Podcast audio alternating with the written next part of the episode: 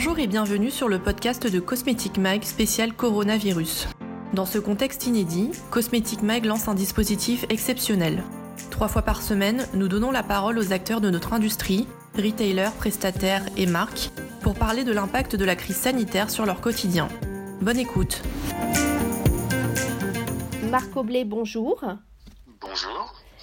Vous êtes directeur général du groupe Provaliance qui compte en France 2000 salons de coiffure et boutiques en propre et en franchise, sous les enseignes Franck Provost, Jean-Louis David, Saint-Algue, Fabio Salza, Nivelle, Intermède, Co, Interview, Magnatis Paris, Bleu Libellule, Coloris et de Barber Compagnie. Tout d'abord, comment allez-vous et où êtes-vous pendant ce confinement? Écoutez, je vais, je vais bien euh, et je suis, euh, je suis à Paris euh, dans mon appartement parce que nous avons dès le, dès le départ, dès lors que tous nos salons dans le monde ont fermé, nous avons décidé de, travailler de chez nous, respectueux que nous sommes des consignes du gouvernement. Alors justement, Emmanuel Macron a annoncé la réouverture de certains commerces à partir de mi-mai. Les salons de coiffure où il y a un contact direct avec le client feront-ils partie de ces commerces? Alors écoutez, oui, quand on a suivi le, discours d'Emmanuel Macron lundi, donc il, a, il avait euh, exclu un certain nombre de, commerces dont les, cafés et les restaurants. Donc euh, nous avions imaginé dès lors que nous n'étions pas concernés par la, la les, commerces qui ouvriraient après le 11 mai. Donc nous avons pris acte euh, que nous, ouvrons, nous réouvrons le 11 mai. Et euh, le, d'ailleurs, le Bruno Le Maire euh, hier euh, a confirmé que lui-même souhaitait que les salons de coiffure puissent réouvrir leurs portes le, 11 mai. Euh, donc, donc nous allons, nous nous préparons, nous nous préparons à ça. Alors effectivement, comme vous l'avez dit, la, la, difficulté de ce métier, c'est que c'est un métier de, de contact physique. Euh, et donc, il est euh, primordial pour nous euh, de nous entourer de toutes les précautions nécessaires pour que nous puissions ouvrir dans les meilleures conditions sanitaires et de précaution afin de, protéger à la fois, bien sûr, nos salariés, mais aussi tous les clients qui, vont venir.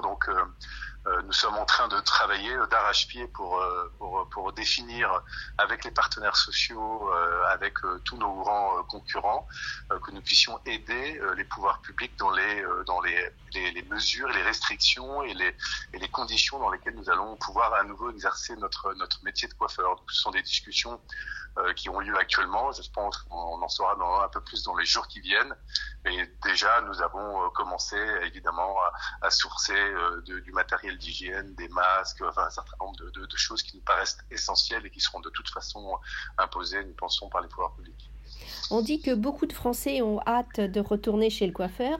Euh, comment vous préparez-vous peut-être à ce pic d'affluence dans les salons de coiffure?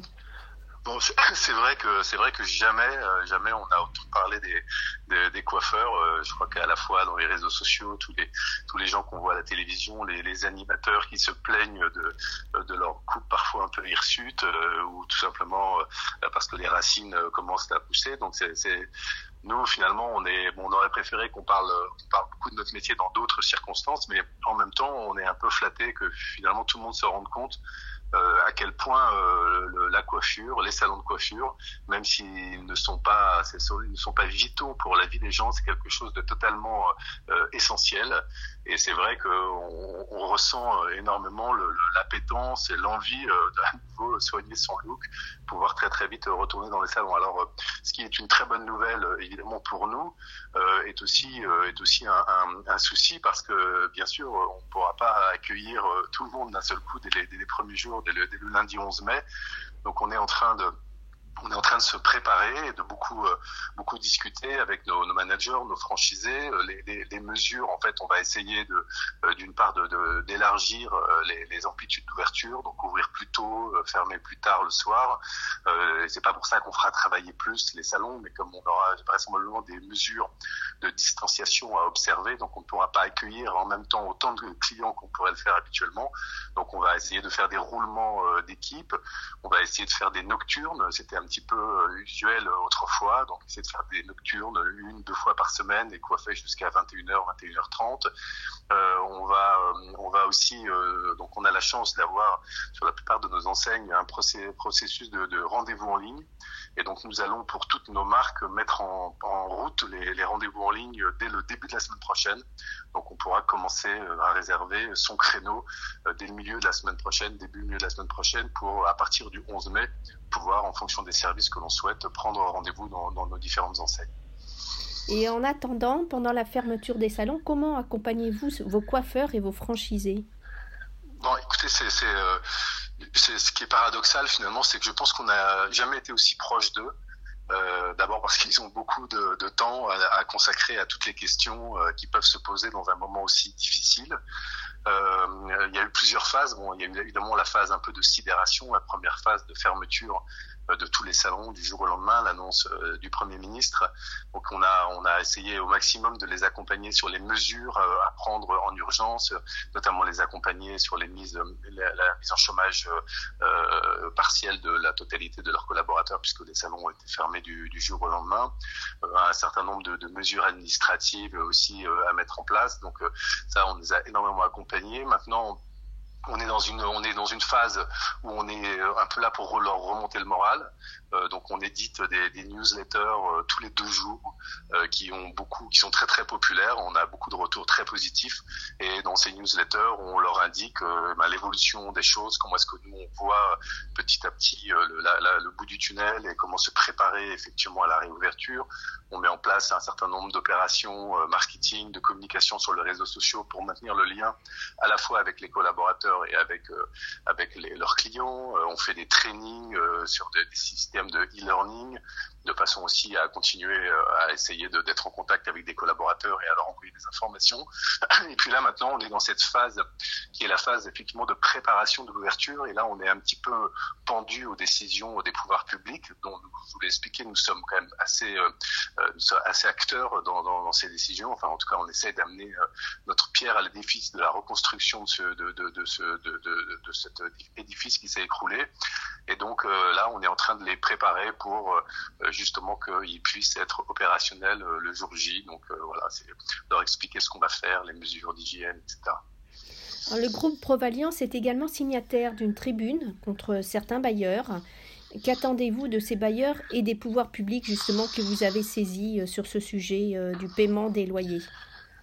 Écoutez, dans les, sur les bailleurs, euh, bien sûr, euh, c'est pour nous, c'est pour nous un sujet majeur parce que dès lors qu'on n'a plus du tout de chiffre d'affaires qui rentre, euh, il le, le, gouvernement a pris des bonnes mesures, euh, notamment au niveau du chômage partiel.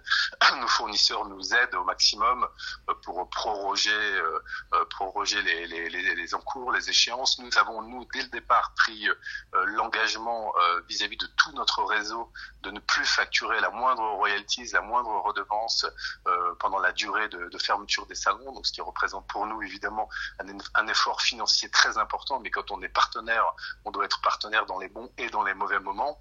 Et c'est ce que je reproche, ce que nous reprochons aux bailleurs, c'est que eux, euh, eh bien, n'ont pas du tout l'intention de, participer à, l'effort de guerre, et, et, eux restent campés sur des positions à nous faire payer des loyers comme si nous étions en activité, ce qui est absolument euh, intolérable. Donc, euh, euh d'une part, les grandes foncières, dans les centres commerciaux, évidemment, nous demandons non, non pas une suspension, mais euh, mais qu'on arrête, qu'on ne, nous facture pas de loyer pendant toute la, durée de fermeture, ce qui me paraît tellement normal. Je comprends même pas que ça fasse euh, débat aujourd'hui.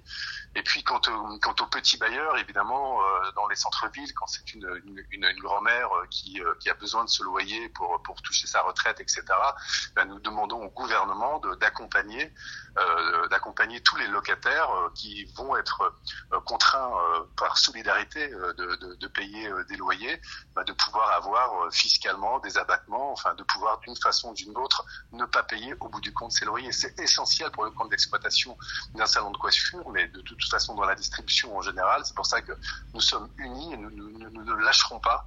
Euh, il est hors de question que nous payons euh, des loyers euh, alors que nous sommes fermés. C'est exactement comme si le propriétaire d'un immeuble alors que son immeuble euh, subirait un arrêté de, péril, euh, continuerait à faire payer des loyers euh, à des locataires qui ne peuvent plus se rendre dans leur appartement. Voilà, c'est tout simplement le résumé de ça. Donc, nous ne lâcherons pas et, j'espère vraiment que les bailleurs nous rejoindront dans cet effort. En général, comment voyez-vous l'avenir du secteur de la coiffure?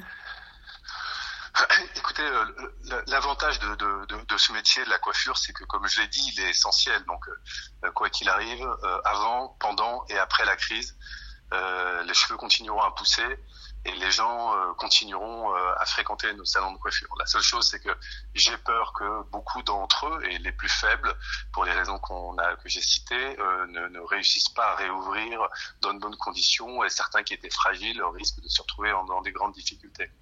nous, nous allons essayer d'aider au maximum tous nos franchisés.